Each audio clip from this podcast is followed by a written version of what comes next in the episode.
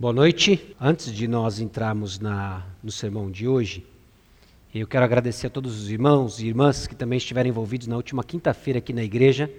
Nós recebemos centenas de mulheres ah, e também fizemos uma primeira experiência da transmissão ao vivo do conteúdo. Eu sei que alguns irmãos foram beneficiados por não poderem estar aqui presente e quem sabe essa se torna uma iniciativa nossa, ministerial importante para a divulgação da nossa mensagem. Então, obrigado você que esteve envolvido aí na última quinta-feira e aguarde mais informações aí sobre o progresso das nossas tentativas em transmitir a mensagem da palavra de Deus proclamada aqui no nosso conteúdo no final da Maranata. Bom, nós estamos chegando no final da nossa série em Juízes. Ah, nós conhecemos personagens interessantes, nós conhecemos algumas figuras pitorescas, mas nós vimos antes de tudo a boa mão e a graça de Deus. Amém? Nós vimos já 13 mensagens. Essa é a 14 quarta. Domingo que vem será a última mensagem no livro de Juízes. Estamos quase acabando. E nós já vimos o seguinte: nós vimos que esse livro descreve Israel num declínio de fé e a graça de Deus levantando libertadores. Otoniel, Débora e Baraque, Gideão, Jefté, alguns juízes menores, Sansão. Nós vimos que o povo se afasta mostrando a natureza humana pecaminosa, e nós vimos na contramão Deus se aproximando, mostrando a natureza de sua graça.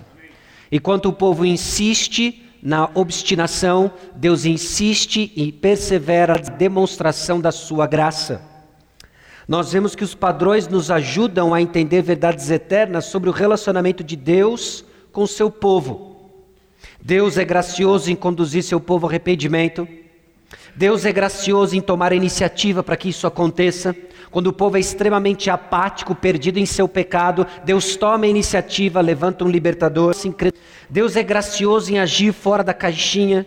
Deus é gracioso em se revelar em meio à nossa incredulidade. E tantos aspectos que revelam a graça de Deus no pano de fundo, no contexto da nossa incredulidade. De forma última, o que nós temos observado é que esses padrões de salvação apontam para Jesus. Nós já vimos e não vamos ler agora, mas nos ajuda em 4, versículos 44 a 47, 2 Timóteo 3, 14 a 15, nos ajuda a entender com lentes diferentes todas as narrativas do Antigo Testamento. Elas apontam e nos explicam, nos revelam Cristo Jesus. Escute então o Evangelho, procure por Cristo Jesus. Porém, essas duas Primeira são as únicas que nos dão pistas a entender as narrativas do Antigo Testamento. 1 Coríntios capítulo 10, e antes de entrarmos em juízes, eu peço para que você abra sua Bíblia em 1 Coríntios capítulo 10.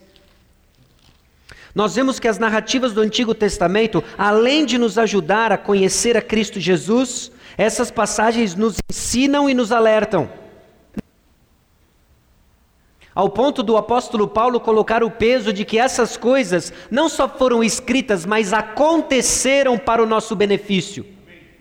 É como se Deus na antiguidade, é como se Deus no período do Antigo Testamento orquestrasse uma série de eventos que nos apontam para o Senhor Jesus Cristo e também nos ensinam, nós hoje, santos, os santos de 2017, ok? 1 Coríntios capítulo 10, versículos 1 a 6, Ora, irmãos, não quero que ignoreis que nossos pais estiveram todos sob a nuvem e todos passaram pelo mar. Tendo sido todos batizados, assim na nuvem como no mar, com respeito a Moisés, todos eles comeram um só manjar espiritual e beberam da mesma fonte espiritual, porque bebiam de uma pedra espiritual que os seguia e a pedra era Cristo. Entretanto, Deus não se agradou da maioria deles.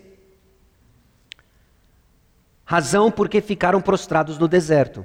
As coisas más. Essas coisas se tornaram exemplos para nós, a fim de que não cobicemos as coisas más, como eles cobiçaram. Essas coisas se tornaram exemplos para nós. Versículo 8: E não pratiquemos imoralidade, como alguns deles o fizeram e caíram Deus, e 23 mil. Existem narrativas no texto da palavra de Deus, nas Escrituras, que, por mais pitorescas que sejam, nos ensinam e nos alertam.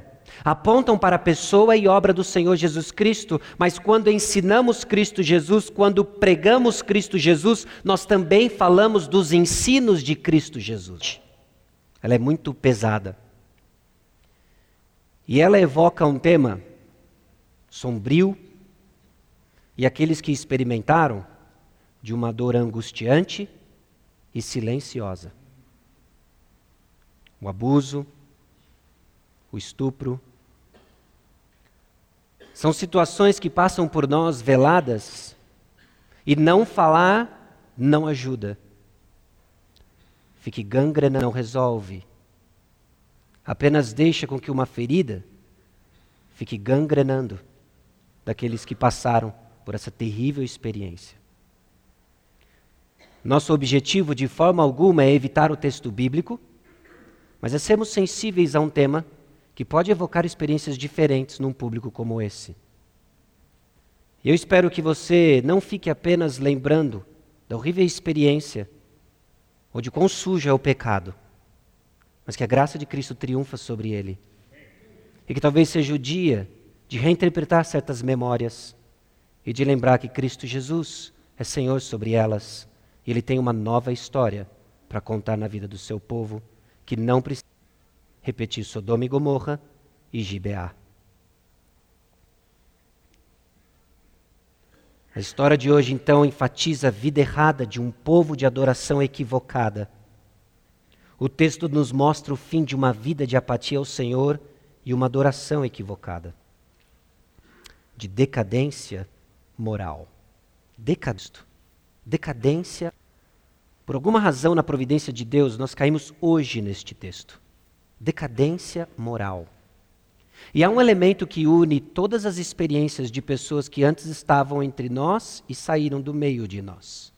Em níveis diferentes, é óbvio, mas há algo que os amarra: a decadência moral.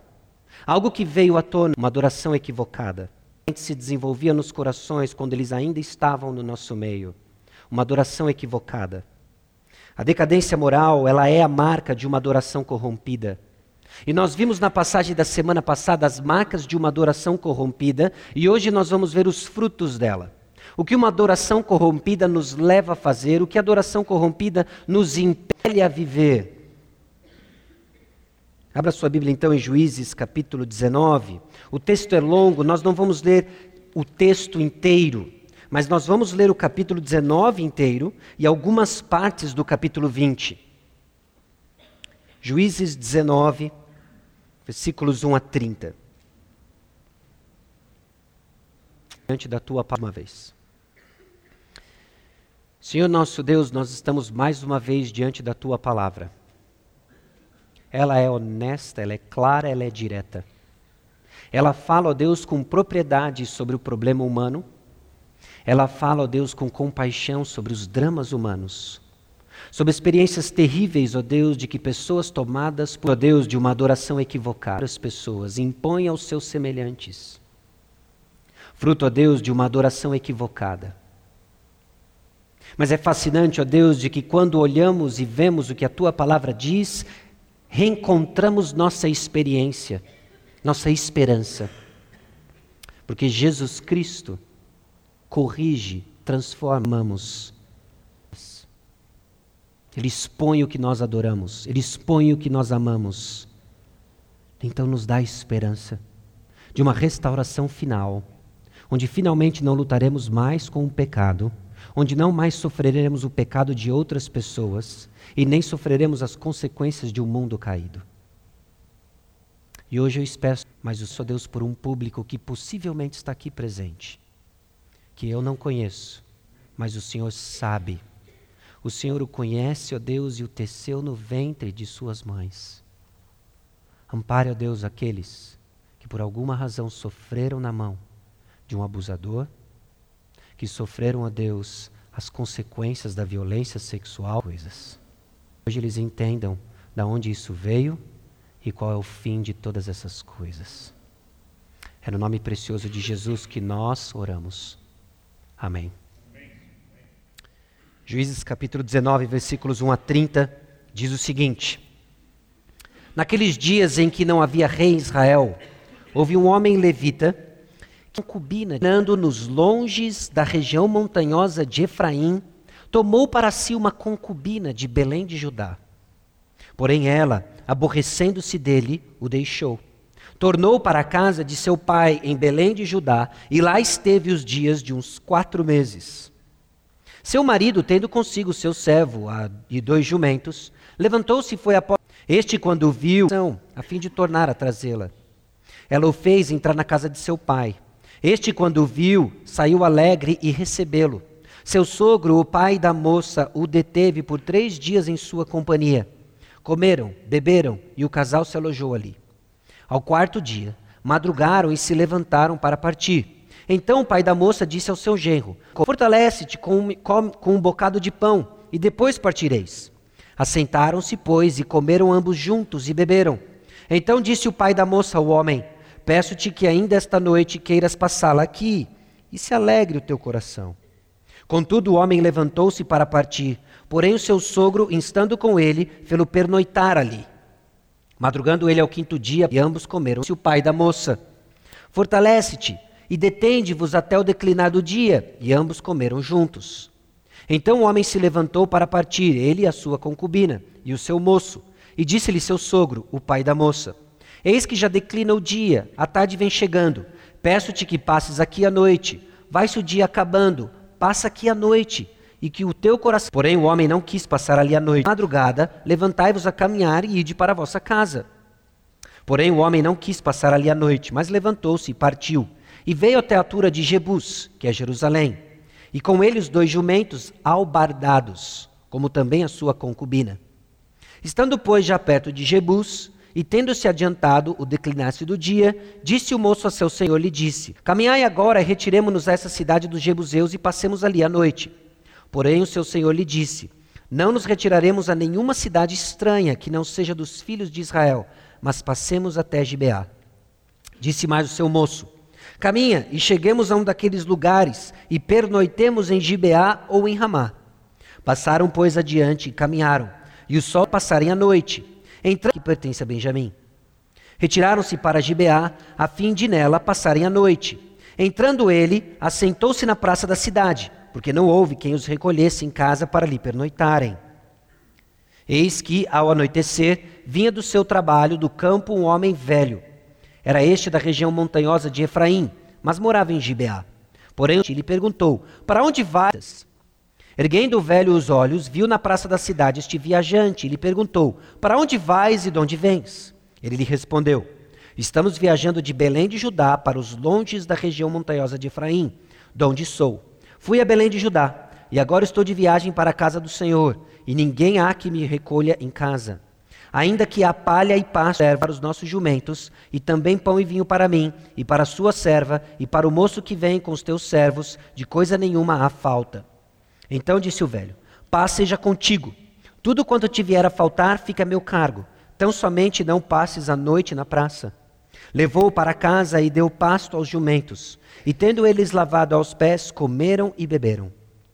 Em sua porta gravam: Eis que os homens daquela cidade, filhos de Belial, cercaram a casa, batendo a porta, e falaram ao velho senhor da casa, dizendo: Traze para fora o homem que entrou na tua casa, para que abusemos dele. O senhor da casa saiu a ter com eles e lhes disse: Não, irmãos meus, não façais semelhante mal, já que o homem está em minha casa, não façais tal loucura. Minha filha virgem, a concubina dele, trarei para fora. Humilhai-as e fazei delas o que melhor vos agrade. Porém, a este homem não façais semelhante loucura. Porém, aqueles homens não o quiseram ouvir. Então ele pegou da concubina do levita e entregou a eles fora. E eles a forçaram e abusaram dela toda a noite até pela manhã. E subindo a alva, a deixaram. A roupa fez dia, vindo a mulher, caiu à porta da casa do homem, onde estava o seu senhor, e ali ficou até que se fez dia claro. Levantando-se pela manhã, o seu senhor abriu as portas da casa e, saindo a seguir o seu caminho, eis que a mulher, sua concubina, jazia à porta da casa, com as mãos sobre o limiar. Ele lhe disse: Levanta-te, vamos. Porém, ela não respondeu. Casa, tomou de um cutelo, dispôs-se e foi para sua casa. Chegando à casa, tomou de um cutelo e, pegando a concubina, a despedaçou por seus ossos em doze partes e as enviou por todos os limites de Israel. Cada um que a isso presenciava aos outros dizia: Nunca tal se fez, nem se viu desde o dia. Ponderai nisso, Israel subiram da terra do Egito até ao dia de hoje. Ponderai nisso, considerai e falai. Pela fé nós dizemos, por alguma razão, isso é para o nosso ensino. Isso é para o nosso alerta. Essa é a palavra de Deus. Semana passada nós vimos que andar longe de Jesus, nos capítulos 17 e 18, é ignorar os mandamentos de Deus, é exaltar os desejos do homem, é resultado de um sistema religioso que busca manipular a Deus, é perigoso e tem consequências. Se olharmos os capítulos 19, 20 e 21, hoje nós vamos até o final do 20, mas se olharmos, ela ignora capítulos. Nós vemos que a decadência moral do povo de Israel repete a mesma dinâmica. Ela ignora os mandamentos de Deus, ela exalta os desejos do homem, ela é resultado de um sistema religioso que busca manipular a Deus e é perigosa e, e tem consequências. Não é muito diferente, mas nós vamos dar um zoom nesses dois capítulos e pintado de uma adoração corrompida. A cadência moral, diferente de uma adoração corrompida. Ela é resultado de uma adoração corrompida, mas ela é diferente em alguns aspectos e nós vamos pensar isso nesses dois capítulos. Antes disso, eu convido você a abrir em Romanos capítulo 1 e fazer um exercício aí com seus dedos, se você está com uma Bíblia de papel, de manter o seu dedo aí em Juízes capítulo dinâmica e nós vamos para Romanos capítulo 1 a dinâmica de perversão sexual, a dinâmica entre uma série de pecados que caracterizam uma decadência moral com uma adoração corrompida, não é exclusivo de Juízes capítulo 17 até Juízes capítulo 21. Toda a escritura traz essa alusão. O que nós vemos constantemente no povo de tirar os olhos de Deus, tirar os olhos de Deus, tirar os olhos do Senhor. O que nós vemos no Novo Testamento, tirar os olhos de Deus, tirar os olhos de Jesus é colocar-se à mercê das suas paixões e que há de se manifestar, inclusive sexualmente. Romanos capítulo 1, versículos 21. Do conhecimento de Deus,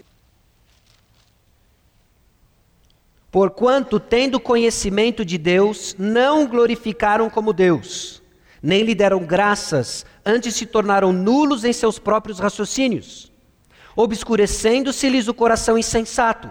Inculcando-se por sábios, tornaram-se loucos e mudaram a glória do Deus incorruptível em semelhança da imagem de homem corruptível, bem como de aves, quadrúpedes e répteis.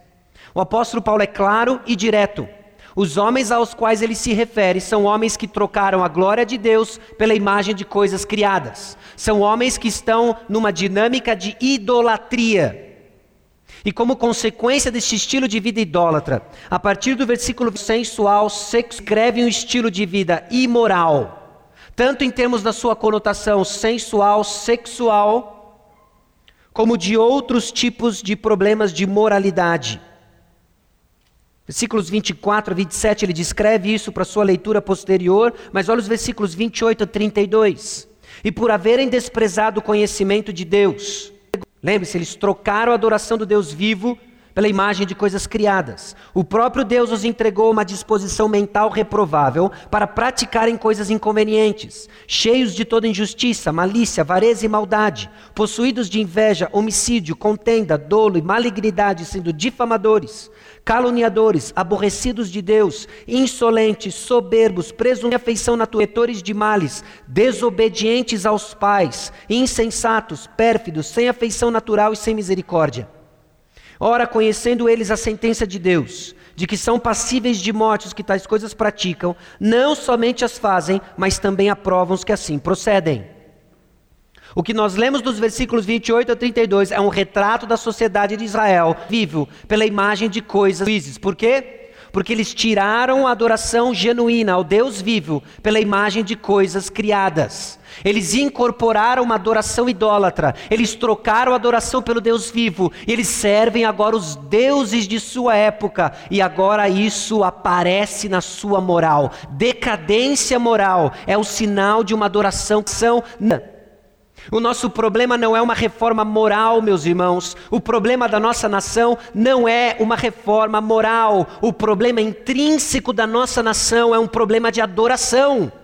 Ele tem data para acabar, porque um dia todos os povos, todas as nações, todas as tribos vão adorar a Deus, vão adorar a Cristo Jesus. Todos não se resolvem sermos pessoas moral. Vai confessar. O problema não se resolve na eleição do ano que vem. O problema não se resolve em sermos pessoas moralmente puras. O problema se resolve em adorarmos o verdadeiro Deus e Ele conserta a nossa moral. Agora, o que nós estamos vendo em Juízes capítulo 19 e 20 é a cereja do bolo. Desculpa, cereja do bolo ainda paca do estrume. Fede, ok? É a mosca do estrume. É a mosca do estrume. Fede. E a gente sabe por que fede. Porque eles trocaram a adoração do Deus vivo. Porque às vezes fede no nosso meio, porque tiramos os olhos de Jesus Cristo e servimos os deuses do nosso século conforto, controle, paz, prazer. Então fede. Então fede. Bom, decadência moral. O que nós vamos ver aqui em específico, nos capítulos 19 e 20, é que acontece fora dos padrões estipulados por Deus. Ela coloca os homens de dentro no mesmo padrão que os de fora. O que eu quero dizer com os de dentro? A partir do momento em que você confessa Jesus Cristo como Senhor e Salvador da sua vida, você entre e faz parte, batizado pelo Espírito Santo, do corpo de Cristo. Ok? É algo sobrenatural. Você é inserido no corpo. A igreja local é essa manifestação externa e visível de que você faz parte do corpo de Cristo. Você está dentro. O que, o que a decadência moral vai fazer é fazer com que não haja distinção entre quem está dentro e quem está fora. Se não há distinção, então há um padrão, há algo que nos diferencia do mundo. Se não há distinção entre nós e o mundo, tem algo muito errado com a nossa adoração e nós estamos num processo de decadência moral. Ela é perigosa e ela tem consequências. Capítulo 19. A decadência moral acontece fora do estimulados por Deus. Logo no início do capítulo 19, nos é apresentado um outro levita. Nós vimos no versículo, nos capítulos 17 e 18 o levita personal pastor, lembra? Personal levita. E ele estava seguindo quem pagava mais, que ele dava mais prestígio. E agora nos é introduzido um outro levita, concubina, dos capítulos 17 e 18. Esse levita, ele tem uma concubina. É uma espécie de esposa de segunda categoria. Por que de segunda categoria? Porque provavelmente ele não era apenas marido, mas senhor. Ela era vista e encarada como uma propriedade sua. Talvez uma serva para dar sexual e também uma propriedade que lhe dava projeção na sociedade. Eu tenho uma concubina. Enchia-se de peito esse levita. Eu tenho uma concubina. Normalmente, quando reis eram descritos no seu uh, poder, era dito um pouco do seu harém, quantas concubinas, quantas esposas eles tinham, porque era um indicador para o povo. Capítulo 2, versículo 24 já é bem diferente do ideal de Deus. Gênesis capítulo 2, versículo 24 já dizia que o homem ele se une à sua esposa e os dois se tornam uma só carne. O padrão de Deus sempre foi monogamia. Sempre foi monogamia. Mas de Abraão a Salomão, a poligamia, a poligamia sempre trouxe confusão. De Deus, tivessem mais de uma notícia com que esses homens de Deus cujas narrativas estão escritas na palavra de Deus, tivessem mais de uma esposa, note, há sempre algo comum na poligamia: confusão. Confusão. Porque não é o ideal de Deus. Esse levita tinha então um costume tipicamente não. Algo aconteceu no relacionamento entre os dois. O texto, a versão que nós lemos, diz que ela se aborreceu dele. O que nos dá a entender que talvez tenha acontecido um conflito. Talvez ela queimou arroz e ele não gostou. Talvez ela saiu com a charrete dele e voltou com um raspado do lado. Não sei. Algo aconteceu, algo aconteceu que trouxe um conflito. Ou talvez a tradução não seja tão precisa e tem sim uma conotação sexual e provavelmente o que ela fez foi ter dado uma escapadinha, adulterou contra ele. O texto não nos deixa definir com tamanha precisão, mas foi o suficiente para ela dizer: chega, eu vou pegar as minhas coisas e eu vou. Mostrando que esse não. Ela volta então para casa do seu pai. Mostrando que esse não é um relacionamento dois se tornando uma só carne. Mostrando que esse não é um relacionamento de acordo com o ideal de Deus, de que o povo de Deus agora é caracterizado por um casamento longe do ideal de Deus. Irmãos, não há nomes aqui. Nós não sabemos o nome do levita, quem? Nós não sabemos o nome do pai da concubina, nós não sabemos o nome de ninguém. O que nos sugere que essa, esse anonimato tem o propósito de nos indicar que isso daqui é a vida como ela é em Israel nos dias quando não havia rei. Era assim que o povo pensava, era assim que o povo vivia. O que acontece entre esse genro e sogro é intrigante. Porque depois de quatro meses, depois de quatro meses, esse camarada resolve ir atrás da sua esposa, da sua concubina. Ele chega então na casa do sogro, acompanhado dos seus servos, acompanhado do seu jumento, e usa uma sobremesa. Fica nos cinco dias de fica mais um pouco, vou passar um café, vou servir mais uma sobremesa, mata mais um cabrito, mata mais um boi, vamos ficando. Simplesmente a concubina não é ouvida, ela nem sequer faz parte mais da história. Mas esses dois ficam conversando. E o que está por trás dessa fez? Se não, talvez o medo das consequências do que a sua filha fez? De que num clima e num momento onde a decadência moral ela impera, pessoas constroem sua própria teologia e decidem o que elas obedecem. Porque a palavra de Deus dizia algo sobre adultério quem fosse, mãe teria todo o direito de então apedrejar essa mulher, se assim fosse o caso. Então esse sogro começa a tratar bem o seu genro, com medo talvez da desonra que aquilo que a sua filha fez, talvez com medo até da morte que a sua filha poderia encarar. Mas o foco da narrativa é entre os dois. Ela, é, ela não é ouvida, ela é negociada ela é negociada. Pai levita tratam a moça como objeto. O pai quer evitar a desgraça e o levita quer seus favores sexuais de volta. Marca de uma sobre a mulher. É a visão que ela tem sobre a mulher. É a visão que ela tem sobre a mulher. E aqui, irmãs, é importante você entender a visão que Deus tem sobre você sua identidade sobre o seu papel. Porque muitas mensagens lhe são mandadas. E algumas debaixo de uma bandeira chamada feminismo. É mais um satanismo vestido de gênero sexual. Ok? Aquilo é pernicioso, aquilo é contra a criação de Deus, e aquilo prega uma suposta igualdade distante da palavra de Deus. Distante da palavra de Deus.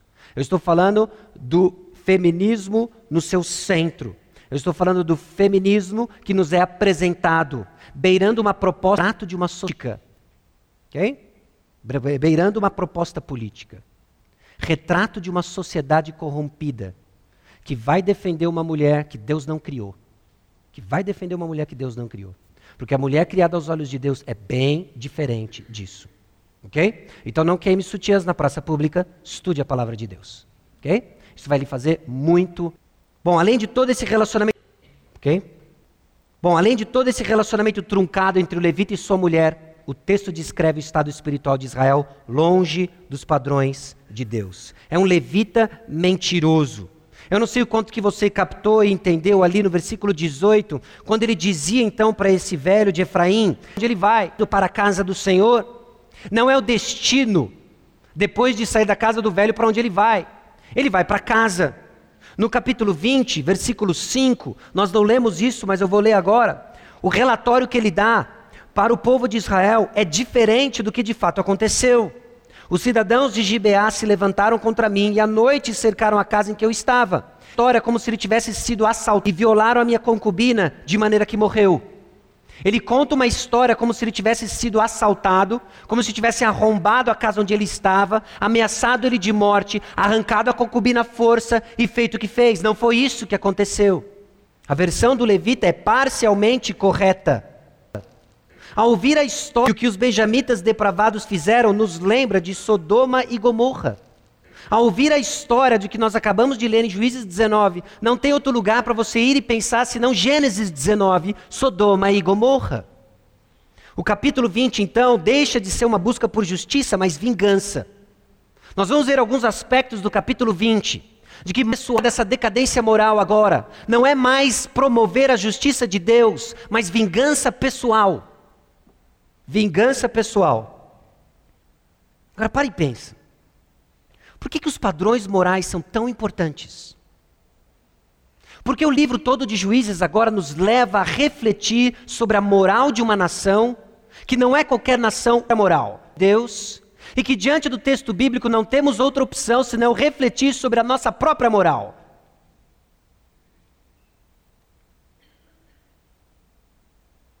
Por que os padrões morais de Deus são tão importantes? Porque às vezes nós notamos um tom de que isso, na verdade, é um grande legalismo. Falar sobre moralidade cristã é legalismo. Não pode ser. Mas os padrões de santidade são. Nós podemos falar dela de uma forma equivocada, mas os padrões de santidade são bíblicos.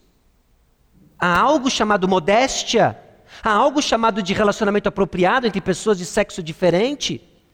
Há algo sobre a nossa língua, há algo sobre o que eu vejo, há algo sobre como eu me relaciono. Você, casal de namorado, como você porta sexualmente com seu cônjuge, com seu namorado. Há algo que a Bíblia diz e informa. Há algo como você se porta sexualmente com seu cônjuge. A palavra de Deus tem padrões. E eles são importantes. Nós podemos apenas falar dos padrões desprovidos de uma mensagem que transforma e sim sermos legalistas. Mas nós podemos, como um Jesus que salva, e nunca falar de salva para quê? E sermos um povo como o povo de Israel, sem rei, sem propósito e vivendo igual o mundo. Mas não foi por isso que Jesus morreu na cruz do Calvário. Ele nos comprou para ser povo dele. Padrões são importantes, capítulo 19, que nós somos salvos para representarmos a Deus. Isso era verdade para o povo de Israel, Êxodo capítulo 19, versículos 5 e 6. Agora, pois, se diligentemente ouvides a minha voz e guardardes a minha aliança, então sereis a minha propriedade peculiar entre todos os povos, porque toda a terra é minha, vós me sereis reino de sacerdotes e nação santa. São estas as palavras que farás aos filhos de Israel. Moral, ela é importante. É o viver no padrão moral de Deus, mostraria que eles representam Deus vivo. Moral, ela é importante no contexto da graça de Deus. Porque Êxodo 19 veio depois da graça salvadora de Deus, que tira o povo do Egito, que liberta o povo da escravidão. Então veio a lei. Então veio a lei. Você foi salvo e liberto, povo de propriedade exclusiva de Deus. Vós, porém, sois raça eleita, sacerdócio real, nação santa, povo de propriedade exclusiva de Deus, a fim de proclamar as virtudes daquele que vos chamou das trevas para a sua maravilhosa luz. Vós sim, que antes não erais povo, mas agora sois povo de Deus, que não tinhas alcançado misericórdia, mas agora alcançastes misericórdia. Nós somos chamados para proclamar as virtudes daquele que nos chamou das trevas para a sua maravilhosa luz. Seria no mínimo contraditório proclamarmos que Deus nos tirou das trevas para a sua maravilhosa luz, Jesus veio, ele salva e vivemos nas trevas. A moral, ela é importante porque ela reflete a transformação do nosso coração. Ou não nossa Nossa identidade mostra ou não nossa identidade. Rogo-vos, pois, eu, prisioneiro no Senhor, que andeis de modo digno da vocação a que fostes chamados. Nosso padrão moral, ele tem um testemunho, testemunha a nossa esperança futura. Pare e pense como o apóstolo Joana de vida, como fruto, obviamente, da importância de mostrarmos uma transformação externa de vida, como fruto, obviamente, de uma transformação interna, como evidência de que você crê que Jesus Cristo vive e voltará. Amados, agora somos filhos de Deus e ainda não se manifestou o que haveremos de ser. Sabemos que quando ele se manifestar, você crê? Porque haveremos de vê-lo como ele é. Seremos um dia completamente transformados. Amém? Você crê? Mostre-me então no versículo 3. E a si mesmo se purifica todo que nele tem essa esperança, assim como ele é puro. Dizer que você crê que Jesus Cristo voltará, dizer que você crê que Jesus Cristo lhe salva, e você não vive uma vida na luta contra o pecado, buscando pureza, você está enganado. Você está enganado. E provavelmente é uma questão de tempo para que a sua cadeira esteja vazia. Nossa vida em santidade glorifica a Deus. Efésios capítulo 1 e, na verdade, toda a epístola. Quando o apóstolo Paulo começa a mostrar que a razão pela qual nós somos salvos é para a glória de Deus, a vida do salvo glorifica a Deus quando você vive uma vida diferente. Nossa conduta revela com quem andamos. Aquele, entretanto, que guarda a sua palavra, nele verdadeiramente tem sido aperfeiçoado o amor de Deus. Nisso sabemos que estamos nele. Aquele que diz que permanece nele, esse deve também andar como ele andou. 1 João capítulo 2. Cristo andou. Você diz que está em Cristo. Ande como Cristo andou. Ande como Cristo andou. O povo de Israel perdeu a sua identidade. Numa adoração corrompida, eles são mais caracterizados com os de fora do que com aqueles que estão de dentro. E é momento caracterizado com o mundo do que a sua comunidade de fé. E é momento e sempre apropriado para mais uma vez lembrarmos o propósito pelo qual fomos salvos, a razão pela qual Ele opera a transformação e crescemos para glorificar o Senhor numa vida de santidade. Eu não estou dizendo quando foi a última, quando foi a última vez que um pecado lhe incomodou. Eu não estou dizendo quando foi a última vez que a consequência do pecado lhe incomodou. Essa é uma outra pergunta. A pergunta é: quando foi que o pecado lhe incomodou? Quando foi que, exposto diante da palavra de Deus, você olhou talvez a condição do seu coração, talvez manifesto na amargura, talvez manifesto na impureza sexual, talvez manifesto na falta de perdão, talvez manifesto na amargura que brota do seu coração, talvez manifesto na sua acepção de pessoas, talvez manifesto na forma equivocada em que você gerencia os bens que Deus lhe deu. Então, quando foi a última vez que o pecado lhe incomodou. Eu sei que provavelmente você pode pensar em inúmeros exemplos quando o pecado de outro lhe incomodou, mas eu estou falando do seu. Eu estou falando do seu. Quando foi a última vez que você sentiu uma tristeza no seu coração? Eu pequei contra o meu Salvador. Eu pequei contra o meu Senhor. Eu estou vivendo fora do propósito de Deus para minha vida seja através de um namoro impuro, seja através de uma algo lhe equivocada na internet, seja talvez na forma como você comunica e fala de pessoas, algo lhe incomodou. Quando foi a última vez? Porque você não foi salvo por uma vida inerte, você não foi salvo por uma vida de apatia. Você foi salvo para crescer. É isso que você cresça. É esperado que você se arrependa. E muitas outras razões porque esse tópico é importante. A decadência moral coloca os homens de dentro no mesmo padrão que os de fora. O levita tem uma concubina. Pertence a Benjamim. E esse levita com a sua concubina chegam a Gibeá, que pertence a Benjamim. Nós estamos falando aqui do povo de Israel. Eles passam por Jebus, que é Jerusalém, e de acordo com Juízes 1, 21, deveria pertencer aos benjamitas, mas não pertence aos benjamitas porque os benjamitas falharam no propósito de Deus de conquistar a terra. Capítulo 1, versículo 21.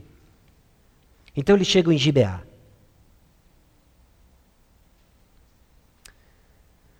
O que nós vemos e lemos no texto é que a visão da mulher para o pai da para o pai da concubina, o levita e efraimita, mostra que eles têm uma visão deturpada da mulher. Mostram que eles mais se parecem com os de fora do que os de dentro. Do que descartáveis do que um homem. As mulheres eram propriedades menos valiosas e mais descartáveis do que um homem. O texto traz uma série de evidências sobre isso. Não só pela forma com que o levita trata a sua concubina, não só pela, pelo fato dele ter uma concubina, como também o diálogo entre o sogro e o levita, que simplesmente ignora a mulher, como também a maneira que esse efraimita, diante do perigo iminente daqueles gibeonitas perversos, fala sobre a sua filha virgem e sobre a concubina. Note, tem algo intrigante aqui. Porque, eles falam o seguinte para a porta, eles batem naquela porta, eles esmurram aquela porta. E eles falam o seguinte para ele: traz aquele homem que nós vamos abusar dele. Eles não vão fazer bullying com ele. Eles vão abusar dele sexualmente. E então aquele efraimita diz algo que nos parece extremamente horripilante. E se você se sente assim, tá certo, porque é. Ele diz: não façam mal a esse homem. Por mais que existiam valores de uma hospitalidade, ele está protegendo esse valor. Ele diz algo que eu não sei como pai alguém pode dizer isso. Não façam nada estranho Leve a minha filha e a sua concubina. Agora, eles chamam um homem para abusar dele. Esse levita estava com servos. O ponto não era uma mera homossexualidade. O ponto era um insulto de poder. O ponto era perversão rompida. E o ponto é a visão que esses homens têm de mulher. Meus irmãos, uma adoração corrompida vai nos levar a enxergar de uma forma equivocada gêneros criados por Deus. Eu não preciso de muito tempo para dizer que nós vivemos em dias confusos. Sim ou não? Ideologia do gênero, feminismo, toda essa ladainha de empoderamento feminino tem uma posição especial, é uma grande bobagem. O cristianismo, a palavra de Deus, tem uma posição especial e de enorme, suprema dignidade para a mulher. Amém? Defender qualquer outra coisa é incompatível com a nossa fé. Se você é mulher, você é criada por Deus, em pé de igualdade em termos da sua essência com o homem. É gentil, não há diferença. Diante de Cristo Jesus não há homem, não há mulher, não há escravo, não há livre, não há grego, não há gentil, não há diferença. As diferenças são de funções, isso em momento algum lhe coloca numa posição de inferioridade. Lhe coloca assim numa posição de submissão. Lhe coloca assim numa posição diferente da do homem, mas apenas de função, entenda isso. E ao longo do tempo e ao longo da história, sempre quando a nossa sociedade passou por densas trevas do conhecimento de Deus, o papel da mulher foi visto de uma forma equivocada. A visão que a sociedade tinha da mulher era vista de equivocada. Idade média, será que a mulher tem alma? Essa era a discussão. Será que a mulher tem alma? E hoje o que nós vemos é uma enorme confusão sobre o papel da mulher, tentando lhe fazer vender um sonho irreal e uma distinção que elas mesmas defendem, que a própria palavra de Deus não faz. A distinção de função ela existe, ela é bíblica, ela é saudável e é tratá-las com dignidade. Enquanto pregarmos o evangelho, isso é vital para nós. Okay? A distinção entre homem e mulher é vital para a pregação do evangelho. A mulher mostra Cristo e a igreja. Sim. Okay? Não, não é só uma preferência cristã, não é. Porque o relacionamento de um homem e de uma mulher mostra Cristo e a igreja. E se nós vamos mostrar Cristo e a igreja, precisa ter diferentes papéis, precisa ter uma demonstração de um amor, precisa ter uma visão diferente. Cristo e igreja. Cristo e igreja. Então esses homens de dentro agora têm os mesmos padrões dos homens de fora. Eles se relacionam de uma forma igual aos homens de fora. A visão que eles têm da mulher é desprezível. Lembre-se, ambos criados à imagem de Deus. A moralidade do povo de Israel então estava no fundo do poço. Fundo do poço. O povo de Israel estava semelhante a Sodoma, de acordo com Gênesis capítulo 19, versículos 1 a 11. Simplesmente igualzinho a Sodoma.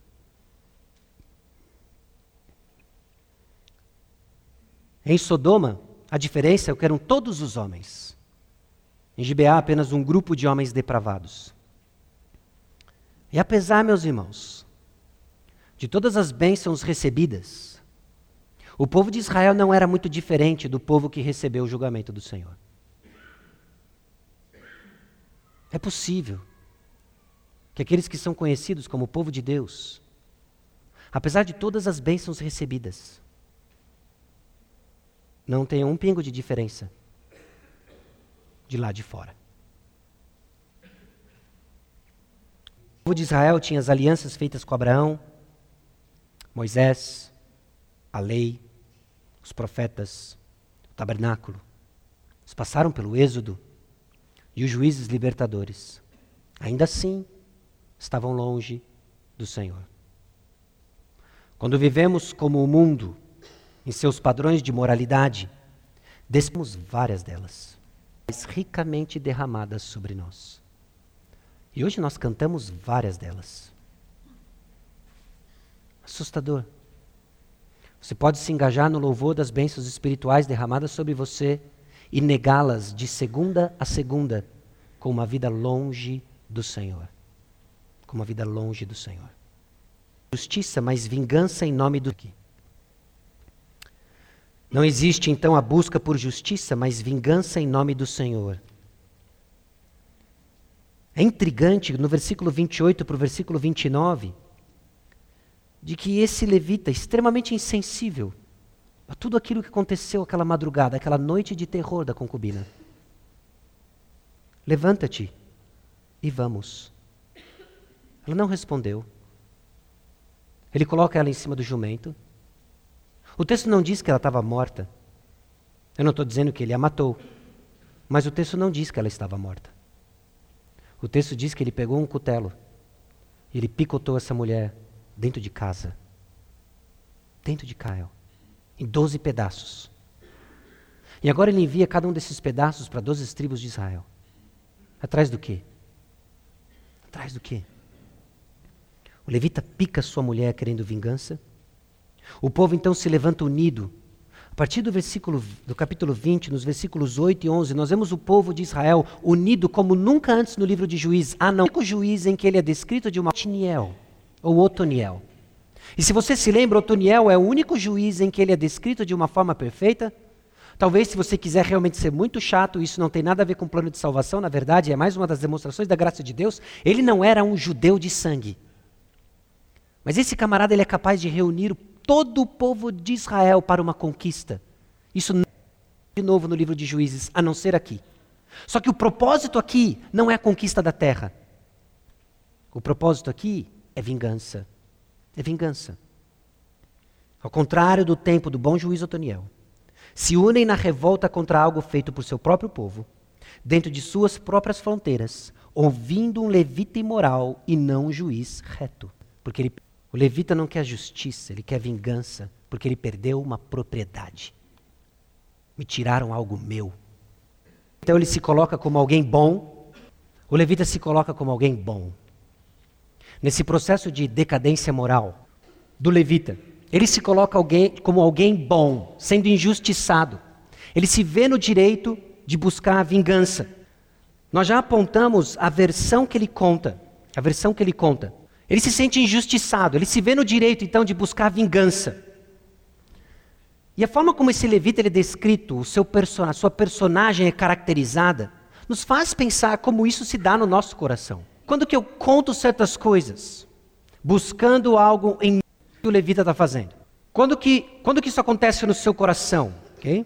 Você não enxerga o seu pecado. O levita agora ele mostra apenas o que ele quer mostrar, mas ele não está mostrando o seu pecado, ele não vê o seu pecado. Por exemplo, quando você conta a si mesmo e aos outros uma história bem mais aceitável sobre si mesmo e seu comportamento do que a verdade toda revelaria.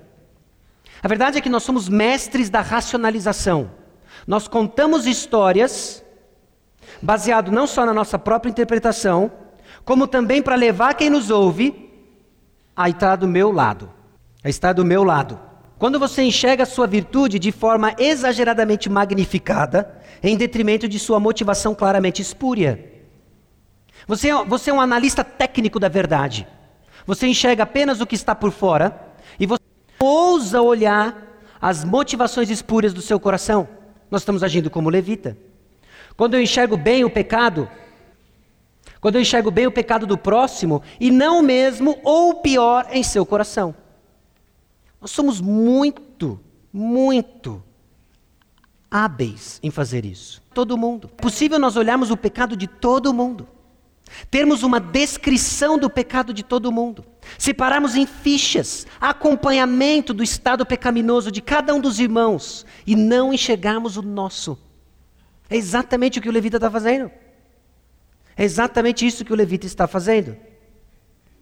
Quando você se coloca como vítima, estamos falando, mas descrito você mesmo e que esconde o seu pecado. Talvez não muito diferente do que nós estamos falando, mas descrito de uma forma diferente. Quando os pecados dos outros começam a lhe incomodar mais que o seu pecado lhe incomoda por busca na santidade. Você se torna alguém irritado, sem paciência com aqueles que pecam ao seu redor. Porque você enxerga o pecado do próximo. Graças a Deus você enxerga o seu. Então todo mundo tem problema. Graças a Deus você nasceu. Graças a Deus você nasceu para esclarecer o problema da nossa sociedade. Você não está enxergando o seu pecado. Você não tem paciência com o próximo. Você se torna irritado. Quando você exige perfeição dos outros e fica entristecido com a falta de paciência das pessoas. Paciência. Resolve dar um passo de coragem e amor e lhe confrontar. Você não tem paciência. Quando você espera dos outros o que você mesmo não consegue viver nem dar. Quão sério é isso? não enxergarmos o nosso coração e exigimos das pessoas o que nós, de ser os fariseus, mestres, nem viver, nem dar. De ser os fariseus, mestres nisso. Mestres. Colocavam um fardo na vida das pessoas que eles mesmos não conseguiam carregar. Então, quando nós exigimos uma certa performance dos nossos irmãos, no nível que nem mesmo você vai conseguir viver. Pontual, pertinente, as palavras do ministro de louvor hoje, do Rafa. Obrigado, Rafa. Pontual. Porque se esquecemos que nós somos uma comunidade de pecadores, redimidos sim, mas pecadores, nós vamos viver exatamente isso daqui. Vítimas não têm histórias como vítimas, e vítimas não têm esperança. Vítimas não têm esperança. Romanos capítulo 12, versículos 1 a 8. Portanto, és indesculpável, ó homem, quando julgas quem quer que sejas. Porque no que julgas a outro, a ti mesmo te condenas, pois praticas as próprias coisas que condenas. Bem sabemos que o juízo de Deus é segundo a verdade contra os que praticam tais coisas. Tu, ó homem, que condenas os que praticam tais coisas e fazes as mesmas, pensas que te livrarás do juízo de Deus? Ou desprezas a riqueza da sua bondade, tolerância e longanimidade, ignorando que a bondade de Deus é que te conduz ao arrependimento. Mas contra ti mesmo irá para o procedimento. A vida é o dia da ira e da revelação do justo juízo de Deus, que retribuirá a cada um segundo o seu procedimento. A vida eterna aos que, perseverando em fazer o bem, procuram glória, honra e corruptibilidade, mas ira e indignação aos facciosos, que desobedecem à verdade e obedecem justiça. Então, algo prático para todos nós. Antes de canalizar a energia de sua indignação sobre as pessoas, pergunte a si mesmo: onde está o meu pecado? Que a leitura e a meditação da palavra de Deus mostre mais onde você precisa mudar que onde você precisa consertar as pessoas. Que a meditação da palavra de Deus lhe mostre mais onde você precisa mudar do que dando a você munição de onde as pessoas precisam mudar. Porque quando nós jogamos o perigoso jogo de onde as pessoas precisam mudar, nós assumimos um trono que pertence a um só: o justo juiz. Muito cuidado. A decadência moral, ela tem consequências. Ela é perigosa e ela tem consequências. A narrativa da história do capítulo 20 segue mais ou menos o seguinte: nós vamos ler alguns versículos isolados, mas eu quero dar para você uh, o caminhar da história. O levita conta o que aconteceu nos versículos 1 a 7. Ele manda pedaços daquela concubina, as doze tribos, agora ele se reúne com maquiada do seu. Levita o que aconteceu e ele conta então a sua versão maquiada dos fatos. Ele conta a versão maquiada dos, seus, dos fatos. O povo de Israel tenta conversar com Benjamim, a tribo de Benjamim. Não é uma pessoa Benjamim, a tribo de Benjamim. Alguns homens então são enviados para conversar com os benjamitas. A história não é tão bem sucedida, a diplomacia falha. O povo de Israel, então, na verdade, quase é disciplinado. E Benjamim é disciplinado, na verdade, quase aniquilado. Nós estamos falando agora de uma guerra civil. A guerra civil de Israel, dos capítulos 20 e tem os seus consequências no capítulo 21. E o que nós tiramos disso daqui? Essa decadência moral traz consequências destruídas estão O levita vai pagar o preço de seu estilo de vida sem propósito. Os gibeonitas estão prestes a sofrer as consequências de seu pecado. E os israelitas também sofrerão as consequências de seu afastamento enquanto são instrumentos de disciplina do Senhor. A decadência moral, meus irmãos, ela é perigosa porque está revestida de meias verdades. A sua versão. Ah, se eles... Mas o levita conta meias verdades, seduzindo o povo de Israel a comprar sua versão. Ah, se eles tivessem lido. O que começa o pleito parece justo, até que vem o outro e o examina. Espera. Não seja tão rápido em tomar partidos. Espera. Escute. Aprenda. Porque ela é... A decadência moral é perigosa porque ela é revestida de meias verdades, mas ela também é perigosa porque ela é disfarçada com falsa lealdade. Tem uma falsa lealdade acontecendo aqui. Versículo 13 do capítulo 20. Dai-nos agora os homens, filhos de Belial, que estão em Gibeá, para que os matemos. O povo de Israel chegando na.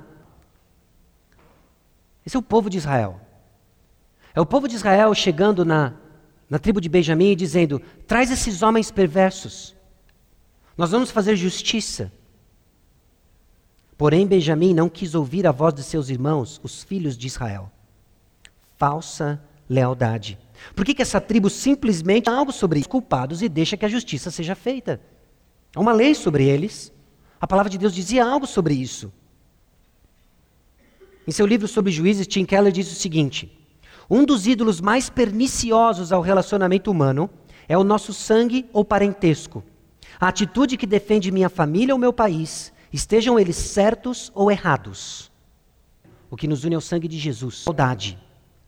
Porque o que nos une não é sangue, não é DNA. O que nos une é o sangue de Jesus. E quando a nossa lealdade é quebrada no sangue de Jesus, a sua lealdade a Cristo é testada. A sua lealdade a Cristo Jesus é testada. A nossa comunhão faz sentido, porque todos nós estamos juntos e unidos pelo sangue de Jesus, mas não temos mais. Nós vir as costas para aquilo que nos une, não temos mais parte com Ele.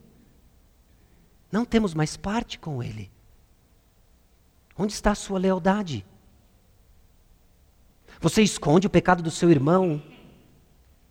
Até quando você vai fazer vista grossa sobre aqueles que se perdem no seu pecado? A sua lealdade é para uma amizade. Você. Morreu por você ou por aquele que sofreu tudo e morreu por você? Porque meus irmãos cuidaram uns dos outros é a disposição, inclusive, de ter conversas desagradáveis. E como somos falhos nisso? Porque nossa lealdade não está em Cristo, mas em relacionamentos. Família, tribo, etnia. A lealdade então de Benjamim não era com o Senhor, mas com sua família, tribo, etnia. Então a pergunta: nós servimos ao Senhor ou os ídolos chamado família e amigos? Os ídolos chamados famílias e amigos. Jesus Cristo nunca escondeu que a sua mensagem iria dividir iria dividir, inclusive, que não famílias. Eu não estou pregando aqui para que você vá e crie caso com seus familiares que não obedecem ou não creem em Jesus. O que eu estou dizendo aqui é que se prepare para isso. Porque pode ser que a perseguição venha dentro de casa, pode ser que a perseguição venha daqueles que você tanto ama. Mas vem por aquele que lhe amou mais do que tudo. Jesus Cristo. A decaída moral leva ao fratricídio. Fratricídio.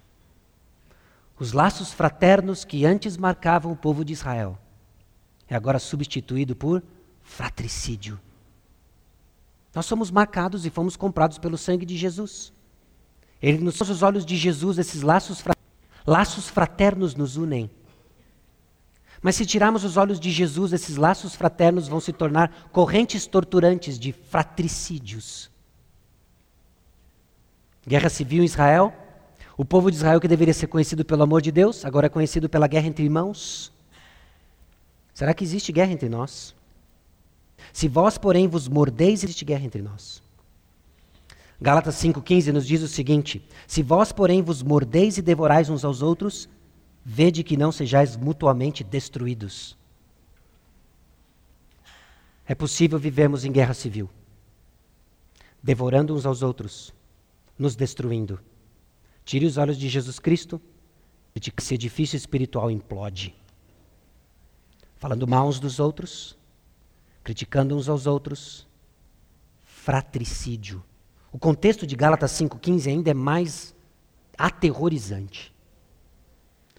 Porque vós, irmãos, fostes chamados à liberdade, porém não useis da liberdade para dar ocasião à carne. Sede antes servos dos outros. Toda lei se cumpre em um só preceito, a saber, amarás o teu próximo como a ti mesmo. Quando você estiver numa luta com a sua língua, devorando uns aos outros em fratricídio, arregace suas mangas e junte-se a nós no serviço. Vai fazer um bem para a sua alma e para o seu coração. Porque há algo em comum entre uma língua que trabalha bastante com mãos abanando o vento. Há uma ligação muito próxima entre os dois. Mas quando você está engajado na árdua tarefa de fazer discípulos, você não vai ter tempo de usar a sua língua para espalhar veneno. Você vai estar usando ela para edificar pessoas. Vamos fazer isso como igreja. Moral, lembrar do que Cristo fez por nós. A decadência moral, ela é purificada em meadores uma, um doce amargo. É quase como se a passagem desse para nós um, um pudim de maracujá, um azedinho doce. Porque nós vamos ser lembrados do processo em que Deus purifica o seu povo. Mas lembre, é doce porque ele purifica o seu povo. Ele purifica o seu povo. Nos lembrando que a dor da vingança cega a decadência moral é purificada em meadores e agora o que eles vão experimentar é as consequências do seu pecado como um lembrete, como um lembrete de que eles estão errados. Eles nem perguntaram a Deus se deviam lutar. Eles só queriam saber quem deveria ir primeiro. Eles já estavam certos que eles iam lutar. Na cabeça dos israelitas é o seguinte: nós vamos acabar com os benjamitas, nossos irmãos. Não havia uma pergunta se nós devemos lutar. Senhor, como que nós resolvemos? Nós sabemos como resolvemos isso com os pagãos. Era para a gente limpar a terra, reconhecemos aqui diante do Senhor que nós falhamos, mas eles não perguntaram se eles deveriam lutar contra os seus irmãos, eles simplesmente perguntaram: quem vai primeiro? Que nós vamos, nós vamos, sangue nos olhos, faca na caveira. Eles vão, eles vão. É uma vingança cega. Nós vamos ver a dor da amargura ligada a essa vingança cega. Nós vamos ver o triste, a tristeza do povo de Israel no processo dessa vingança e os resultados tristes dessa vingança. Mais na semana que vem. E a dor da disciplina. Versículo 18. Levantaram-se os israelitas, subiram a Betel e consultaram significados, dizendo: No texto que nós lemos, eles consultaram a Deus, não o Senhor, é significativo. Porque Senhor é o nome de Deus relacionado ao seu pacto leal conosco, relacionado à sua aliança. Eles perguntam agora a Deus, eles não estão fazendo referência à aliança, eles perguntam apenas a Deus. Quem de Judá subirá primeiro a pelejar contra Benjamim? Respondeu o Senhor, a resposta veio de Deus mesmo. Judá subirá primeiro. Deus não respondeu, Judá irá e será vitorioso. Deus respondeu o que eles perguntaram: quem deve ir primeiro? Judá vai primeiro. Porque Deus, na sua soberania, na sua sabedoria, no seu amor, vai usar o próprio pecado do povo para disciplinar os dois lados. Porque o que a história vai nos dizer é que Judá sobe primeiro. E sabe o que acontece? Eles perdem. Deus falou: Judá, vai primeiro. Judá perde. Vocês vão, mas eu não vou com vocês. Eu não vou com vocês. No versículo 23, depois que o povo se animou, depois de ter homens, essa guerra, que não foi pouca, 22 mil homens, no versículo 23, antes subiram os filhos de Israel e choraram perante o Senhor. O Senhor, é isso mesmo.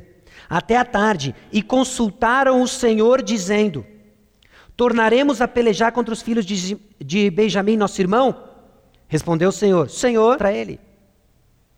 Agora a pergunta é: nós devemos ir? Está melhorando. Nós devemos ir? Já perguntou para o Senhor, já perguntou: devemos ir? E o Senhor disse: sobe de novo. E qual o resultado? Eles perdem de novo. Eles perdem. Deus está disciplinando, Deus está purificando o povo de Israel por meio do pecado dos benjamitas. A de Deus estava no 27. E os filhos de Israel perguntaram ao Senhor: Porquanto a arca da aliança de Deus estava ali naqueles dias. E Finéias, filho de Ele Eleazar, filho de Arão, ministrava perante ela naqueles dias, dizendo: Tornaremos a sair, ainda a pelejar contra os filhos de Benjamim, nosso irmão, ou desistiremos? Agora você já vê um povo de Israel indo ao Senhor da aliança, na presença da arca da aliança, mediada por um sacerdote, e fazendo a pergunta certa. E a resposta do Senhor: Subi, que amanhã eu os entregarei nas vossas mãos. Agora vá na palavra do Senhor. Agora vá na palavra do Senhor. Agora, fácil acontece aqui em meio de uma emboscada, num difícil lugar, porque os benjamitas moravam em lugares altos, então era fácil de se defender. Eles montam uma cilada, atraem todas as suas defesas. E eles simplesmente massacram a tribo de Benjamim sobram apenas 600 homens. 600 homens. Mulheres. Eu não estou falando que sobraram apenas 600 homens. Mais mulheres, crianças e animais. Sobraram apenas da tribo dos benjamitas 600 homens. Eles arrasaram todos os demais homens, mulheres, crianças e animais. A experiência mais próxima que nós vamos ter, espero eu, disso, trator é quando alguém lhe fecha no trânsito. E você imagina mentalmente um trator, dirigindo um trator, e passando por cima daquele carro e dando ré, e passando por cima e dando ré, passando por cima e dando ré, e dando um cavalinho de pau em cima dele e indo embora. A nossa vingança é sempre desproporcional, por causa da natureza do nosso coração. Ok? O que aconteceu com a concubina foi triste, foi imoral, mas a resposta foi além da conta. Eles arrasaram tudo. E agora eles têm um enorme problema. Centos homens sozinhos. Porque não é difícil você entender o seguinte: 600 homens sozinhos não vão ter descendência. Sim ou não? A tribo de Benjamim está por um fio. E eles têm um problema na mão. Por quê? Porque eles estão atrás de vingança triste. E a vingança, meus irmãos, tem um triste fim. Triste fim. A justiça de Deus não. A justiça de Deus não. Diante de uma passagem tão sombria, será que existe esperança? Será que existe esperança? Meus irmãos, é na profundeza do mais intensa do que a esperança brilha de uma forma mais intensa ainda. Ela brilha de uma forma mais intensa.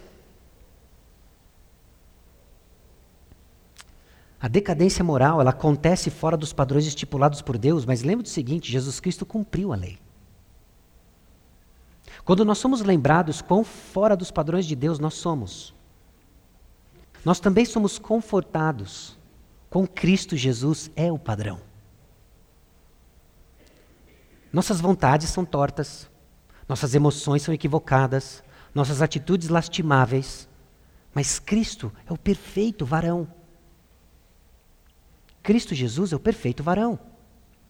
Israel falhou do início ao fim. Você de pecado ao fim. Eu falei do início ao fim. Estamos juntos nesse poço de pecado. Mas Jesus Cristo cumpriu a lei. A decadência moral coloca os homens de dentro no mesmo padrão que os de fora. Jesus Cristo nos trouxe para dentro.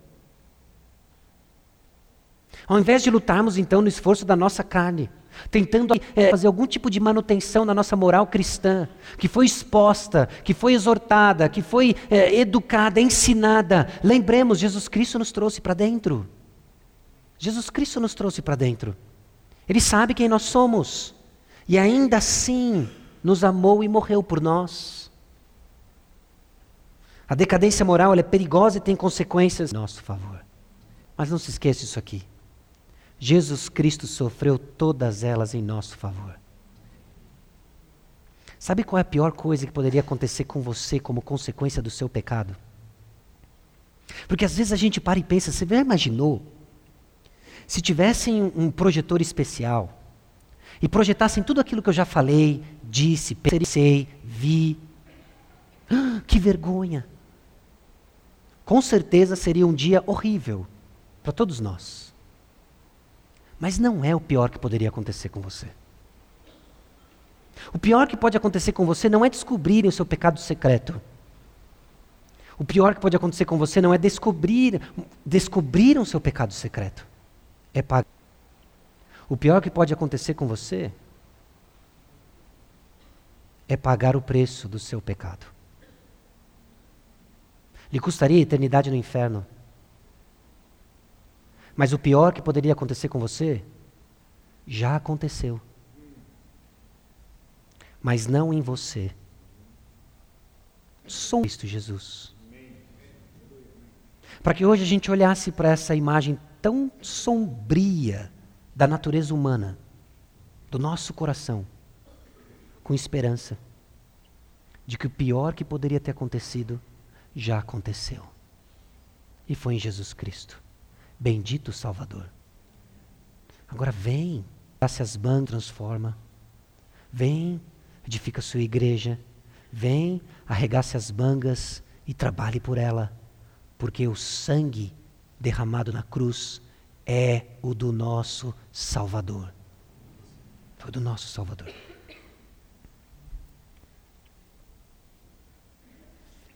E assim, que evocam as memórias mais difíceis, traumáticas, que evocam as memórias mais terríveis do coração humano, com esperança.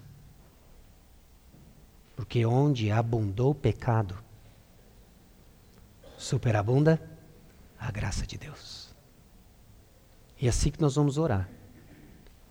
Lembrando que é impossível diante do Senhor lembrando que é impossível se esconder do Senhor. É possível se esconder na multidão do povo do Senhor, mas é impossível se esconder diante do Senhor. Ele sabe tudo o que você anda fazendo. Ele sabe tudo o que você fez. E ele ainda está dizendo com uma doce e gentil voz: Eu amo você. Morri por você. E vou limpar você. Baixe sua cabeça, vamos orar.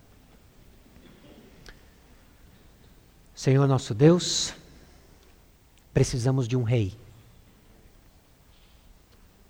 Diferente, muitas vezes somos iguais, precisamos de um rei salvador. Porque muitas vezes somos iguais ao mundo. Precisamos da lavagem do rei salvador. E o nome dele é Jesus. Purifica-nos, Senhor. Limpa-nos da nossa imundícia. E dá-nos, ó Deus, a graça de vivermos para o Senhor. E essa semana, quando mais uma vez nosso pecado nos encontrar, que lembremos de que o preço foi pago, Jesus ressuscitou, Ele vai nos buscar. E assim, com esperança, vamos continuar lutando. No nome que nós oramos. Amém.